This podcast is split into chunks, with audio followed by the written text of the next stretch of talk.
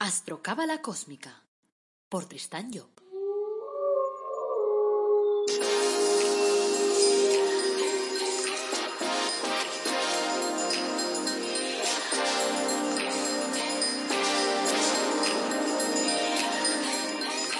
Hoy vamos a hablar del tema de las anécdotas. Y para mí es un tema interesante.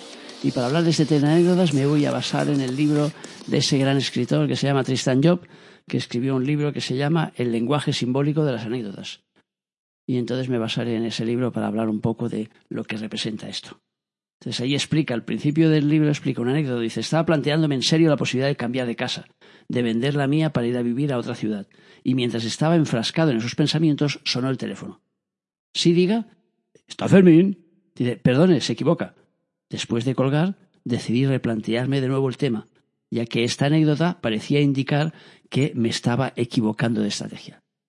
Claro, ese tipo de cosas cuando yo las tengo en cuenta, eh, la mayoría de la gente no las tiene en cuenta. O sea, que te llaman por teléfono, se han equivocado, pues se han equivocado. No te planteas que aquella equivocación resulta que es una información que viene a darte la vida sobre algo que tú has planteado, sobre una pregunta que tú, que tú has, has, has realizado. O sea que entonces, claro, si no nos lo planteamos, evidentemente aquello entonces, aquella información no nos sirve.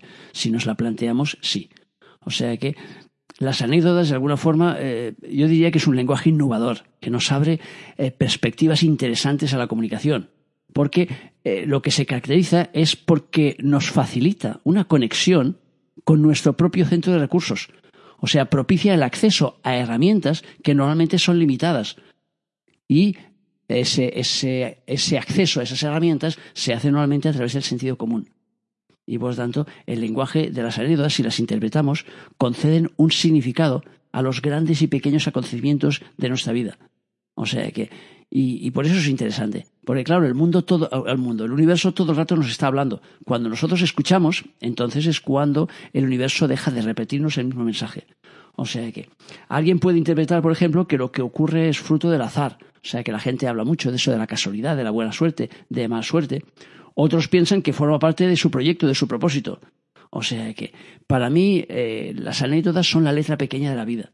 O sea que nos permiten una interpretación. O sea, es un lenguaje simbólico que está llamado para mí a ser uno de los pilares de la futura psicología analítica, porque nos facilita información sobre la vida de la persona y a través de la interpretación de, lo que sucede en su vida, de, las, de los recientes acontecimientos, porque siempre es buscar los recientes, si buscamos algo muy antiguo, ya no tendrá actualidad y por lo tanto no tendrá, no tendrá sentido el, el que nosotros estemos explicando ahí, o sea, analizando una anécdota de algo que pasó hace mucho tiempo. Porque claro, el sentido lo tiene, lo tienen las cosas que suceden a diario. O sea, y, y sobre todo analizarlas al momento o sea, lo más rápido posible. O sea, todos los días se nos presentan muchas situaciones y acontecimientos que a veces nos cuesta descubrir qué es lo que nos quieren decir. Y entonces lo que se trata precisamente es que busquemos un método para poder unir las piezas, para poder comprender, para buscar a ver cuál es el denominador común de esos acontecimientos. Porque generalmente cuando nosotros nos fijamos en lo que nos sucede, vemos que las cosas se repiten.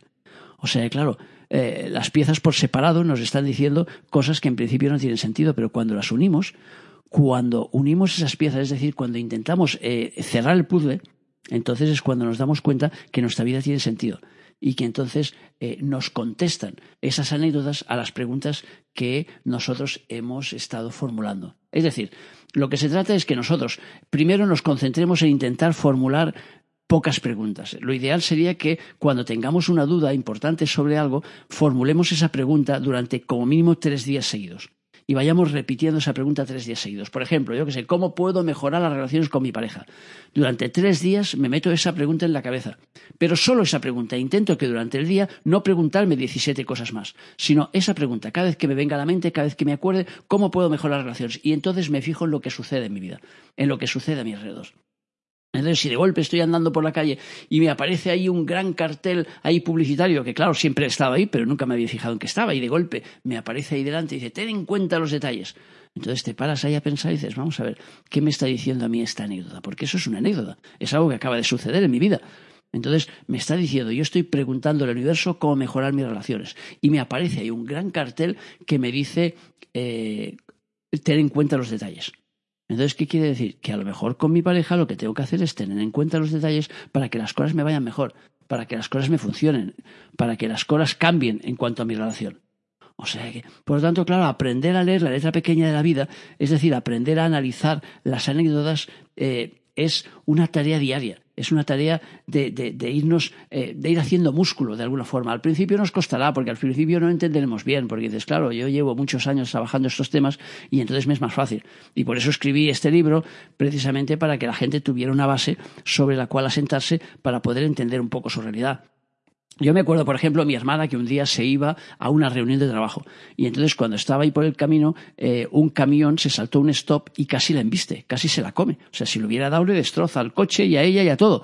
Entonces, claro, ella clavó el freno, eh, logró evitar el accidente, pero claro, empezó a darle vueltas al asunto, porque claro, ella también está metida en el tema y también estudia esos temas, entonces empezó a darle vueltas y dice, a ver, ¿qué me está diciendo la vida? O sea, ¿qué me está diciendo con esta posibilidad de accidente? Me está diciendo que la reunión de trabajo a la que yo estoy yendo eh, se me van a comer. O sea, que ese camión ha estado a punto de embestirme. Por lo tanto, la intención de esa persona que viene a hablar conmigo es proponerme algo con lo cual me van a embestir. O sea, que de alguna forma va a ser algo que para mí va a generar un peligro, no va a ser algo bueno. Y claro, se fue a esa reunión porque había quedado con esa, con esa mujer y la escuchó y claro, cuando salió de la reunión salió con la idea de que efectivamente esa mujer lo que quería era investirla, es decir, quería aprovecharse de su posición para poder sacar ahí un, rédito y colocarla a ella en una posición que hubiera sido una posición de riesgo. No de riesgo físico porque la fueran a atropellar físicamente, sino de riesgo a nivel de su trabajo porque la iba a colocar en una posición en la cual iba a, de alguna forma, a, a descolocarla, a sacar afuera del ámbito natural de su trabajo. Claro, ella analizó la anécdota sobre la marcha y eso le permitió tener información sobre lo que iba a suceder. Eso es lo que normalmente tendríamos que hacer nosotros. O sea, que tendríamos que decir, a ver, ¿qué es lo que me ha pasado? O sea, que si tú te vas, por ejemplo, yo que sé, vas camino de casa de tu hermana porque le quieres cantar las 40 que decimos aquí. Es decir, quieres ahí eh, decirle lo que piensas de ella porque te ha hecho cosas que no te gustaban y justo cuando vas por el camino tropiezas y casi te caes. O te caes. Claro, ese tropiezo, ¿qué te está diciendo? Claro, la cuestión es plantearte, decirte, a ver, ¿yo qué estaba haciendo? Me iba a casa de mi hermana. Y entonces he tropezado. ¿Qué significa? Cuando la gente dice, oye, he tenido un tropiezo. ¿Qué significa? Físicamente significa que has tropezado. Pero, ¿y emocionalmente? Cuando una persona te dice, una amiga te dice, oye, el otro día tuve un tropiezo. ¿Cómo lo interpretas tú? Lo interpretas como que hubo una situación que no le era acorde, una situación que no era buena. Es decir, aquello te estabas dirigiendo hacia un lugar en el que lo que ibas a hacer no era lo correcto, o por lo menos no era lo que te iba a dar el resultado que tú esperabas. Porque a veces nosotros vamos ahí a cantarle a los demás lo que pensamos pensando que los otros van a entenderlo y van a cambiar de actitud. Y en realidad lo que sucede después es al revés es que en lugar de cambiar de actitud positivamente hacia nosotros, se enfadan con nosotros por la manera en que le hemos dicho las cosas y entonces la película se vuelve al revés. Entonces la vida te avisa de eso. Y con esa anécdota te dice, cuidado, que aquello que tú vas a hacer ahora mismo no te va a dar el resultado que tú esperas porque estás teniendo un tropiezo o estás teniendo una caída. Entonces, claro, eh, tienes infinidad de anécdotas todos los días que nos van dando información sobre lo que nos está sucediendo sobre lo que nos tiene que suceder, sobre lo que viene, o dándonos respuestas sobre las preguntas que nosotros hemos efectuado. Entonces, lo que se trata es que nosotros utilicemos ese lenguaje para comprender nuestra vida. Porque si no, ¿qué pasa? Que cuando la vida nos pone una anécdota delante para que nosotros comprendamos y no la entendemos, la vida está obligada a colocarnos otra anécdota y otra anécdota y otra anécdota. Y así nos encontramos como aquella chica que un día vino a curso de y me dijo, oye, yo no sé si me voy a volver loca en este curso. Dice, porque a mí me pasan mil cosas todos los días. Digo, no, digo, no te volverás loca porque te pasan mil cosas todos los días porque no tomas conciencia de ninguna de ellas. En este curso tomarás conciencia de lo que representan y esas anécdotas desaparecerán porque esas mil representan tres. Por lo tanto, cuando tú hayas tomado conciencia de ellas, deja de repetirse aquello en tu vida. Porque claro, la persona que no toma conciencia y que anda totalmente alocada por la vida, todo el rato le pasan cosas. ¿Por qué? Porque todo el rato la vida le tiene que estar buscando la manera de darle respuestas. Entonces lo que tenemos que comprender nosotros es que tenemos que hacer frente a esas respuestas. Y cuanto antes tomemos conciencia de esas respuestas, antes nos va, a ir bien el asunto. O sea que, otro ejemplo, por ejemplo, un día me acuerdo que fui a quedar yo con un hombre que me quería proponer, pues, meterme allí en el Facebook con él y hacer cosas conjuntas y no sé qué. Y ese día me robaron la cartera. La primera vez en toda mi vida que me roban la cartera. Y además, ya digo, me fui a coger azúcar y en ese momento pues pasó un tío por detrás, uno muy, muy, muy listo y muy rápido, y el tío se llevó la cartera. Y entonces al cabo de un rato nos vio el camarero, oye, que había un tío raro por aquí, no se habrán robado nada. Y metí mano en, la, esto digo, ya está, me han quitado la cartera. Claro, ¿qué significa en la cartera que guardo yo mis documentos y mis valores? Por lo tanto, ¿qué estaba sucediendo allí? Estaba sucediendo que aquella persona con la que yo estaba estaba intentando pisparme mi identidad y mis valores. Y eso es lo que sucedió en la realidad. Empezamos a hacer cosas conjuntamente y claro, y el hombre lo que pretendía era que yo le escribiera frases cósmicas y él firmaras con su nombre, que yo pusiera en marcha iniciativas y él firmaras con su nombre, con lo cual quería robar mi identidad.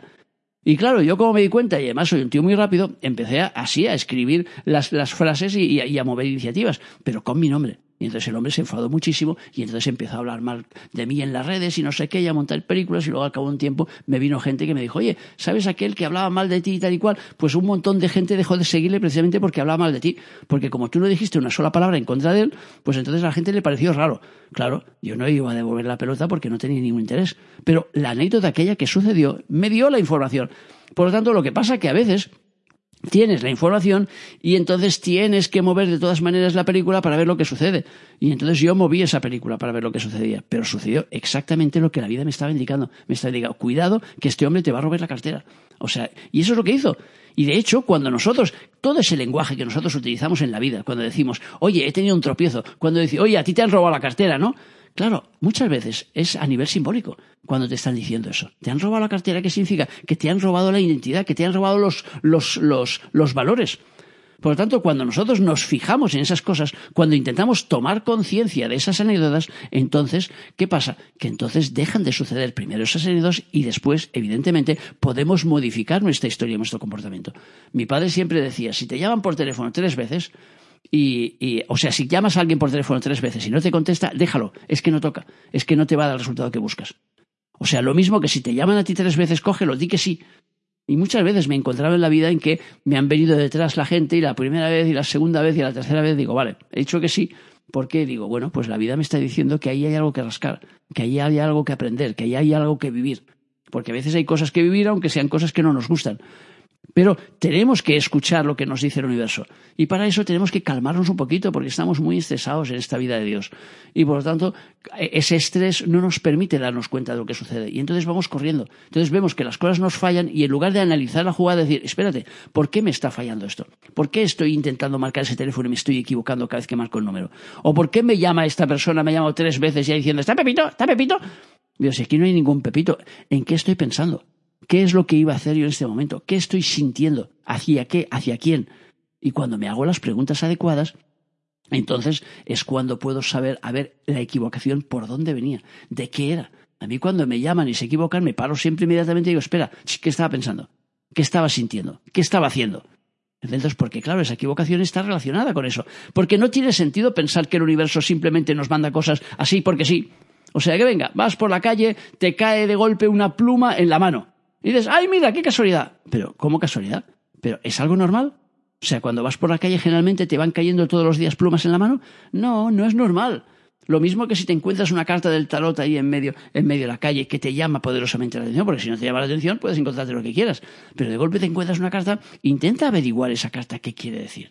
¿Qué carta es? Es la número 13, la de la muerte. ¿Qué significa eso? Significa una reestructuración. ¿Qué tienes que reestructurar en tu vida? ¿Qué tienes que cambiar? ¿Qué tienes que modificar para poder mejorar? Ese es el juego. Por lo tanto, intentemos abrir nuestros sentidos a las anécdotas y enterarnos de lo que sucede a nuestro alrededor. O sea, que darle importancia a aquello. No una extrema importancia, también depende de lo que sucede.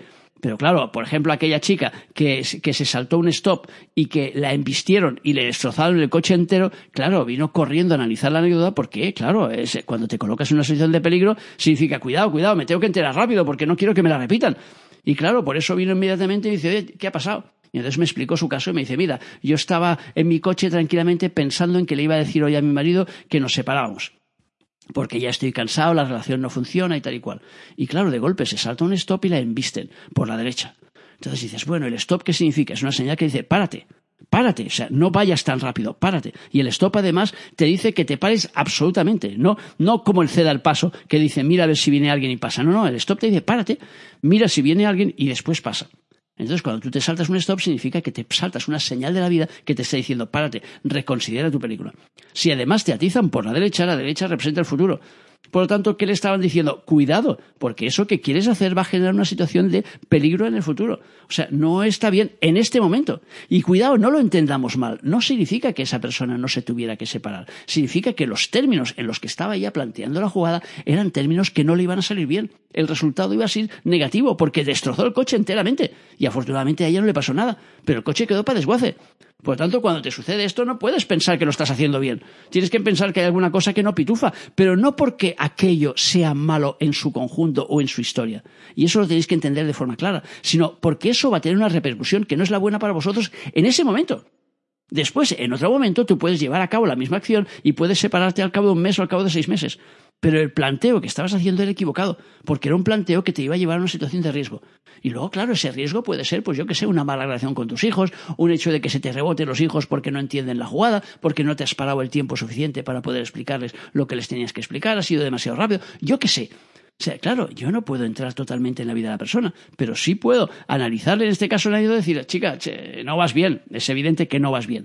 Claro, aquella reconsidera la película y se espera un tiempo y dice, pues voy a esperar un tiempo y voy a madurar la idea, voy a madurar la historia y voy a ver cómo lo puedo hacer de una forma distinta como tenía pensado hacerlo. Ese es el juego. Es lo único que te dice la vida, reconsidera. No te dice lo que tienes que hacer o lo que no tienes que hacer. Te dice que tengas en cuenta que hay una situación para ti de riesgo en este caso. Hay otras situaciones que no son de riesgo, que simplemente son de aviso. O sea, nos avisan.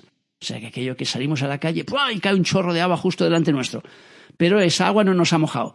Claro, es aquello de cuando dicen, cuando veas las barbas de tu vecino recortar, por las tuyas a remojar. O sea, que te tiran un chorro de agua delante tuyo y dices, cuidado. Significa que hay unas emociones sueltas por ahí que si no voy con cuidado y no voy pisando con cuidado viendo dónde piso, esas emociones me van a caer encima. Por lo tanto, han estado a punto ahí de, de, de, sobrepasarme. Y entonces, claro, son todas esas cosas que dices, claro, es que he tirado, acabo de tirar el vaso de leche ahí en medio de la cocina. ¿Qué significa? Significa que hay unas emociones ahí descontroladas porque el líquido es emocional y por lo tanto hay una emoción allí que yo no controlo. Hay una emoción que se me escapa. Hay una emoción que, que, que no tengo, eh, digamos, controlada. O sea que y claro, las emociones no las tenemos nunca controladas, pero muchas veces se nos despitufan. Y claro, cuando llegan a un nivel que van subiendo del nivel natural que podamos nosotros aguantar, entonces es cuando nos encontramos en la situación en la que pues eso se nos desborda. O se nos tapa por ejemplo la, la, de esto se nos embozan por ejemplo la bañera o se nos emboza la pila de la pila de, de, lavar los platos. Y claro qué significa aquello que se está embozando. Aquello nuestras emociones se están embozando por lo tanto no estamos encontrando la forma de canalizar esas emociones. Las estamos guardando por dentro y empiezan entonces a oler mal cuando la lavadora se pasa, ¿para qué sirve la lavadora? Para lavar los trapos sucios. Por lo tanto, cuando se estropea la lavadora, ¿qué significa? No estoy lavando mis trapos sucios. Por lo tanto, cuidado, porque si no lavo mis trapos sucios, me voy a encontrar con una acumulación de trapos sucios que después me van a tapar la vida.